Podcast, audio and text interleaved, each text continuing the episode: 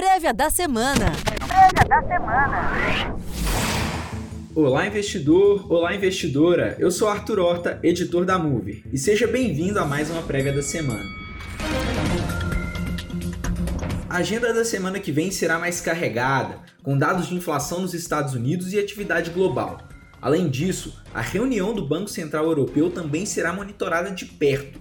A expectativa de que a China divulgue os dados represados de PIB, varejo e desemprego, ainda sem data definida. No Brasil, será a última semana antes do segundo turno da eleição presidencial e com reunião do Comitê de Política Monetária, o Copom. Entre os dados econômicos, destaque para o IPCA 15, dados das contas do governo e de emprego, e também os resultados corporativos do terceiro trimestre.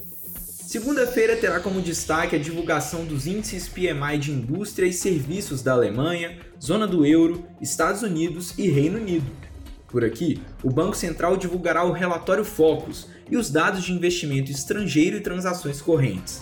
A Petrobras soltará a prévia trimestral de produção de óleo e gás. Terça-feira, a agenda local será o destaque do dia, com números do IPCA 15 de outubro, no exterior, serão divulgados os dados da confiança do consumidor dos Estados Unidos e o índice de clima de negócios da Alemanha. Na agenda corporativa, Coca-Cola, General Motors, Alphabet e Microsoft divulgam seus resultados. Quarta-feira terá como foco a decisão de juros do Copom no Brasil. Além disso, o IBGE divulgará o índice de preços ao produtor e o Tesouro lançará o relatório mensal da dívida pública de setembro. Meta, Ford VEG e Boeing são os destaques dos resultados corporativos. Quinta-feira, por aqui, sairão os dados de emprego da PNAD contínua e do CAGED, ambos referentes a setembro. No exterior, serão divulgados os números do PIB do terceiro trimestre dos Estados Unidos e o Banco Central Europeu se reúne para decidir a taxa de juros. O dia também será carregado com resultados corporativos, com destaque para Apple, Mastercard, Amazon, McDonald's e Intel no exterior, enquanto por aqui Vale, Suzano e Gol estão no foco.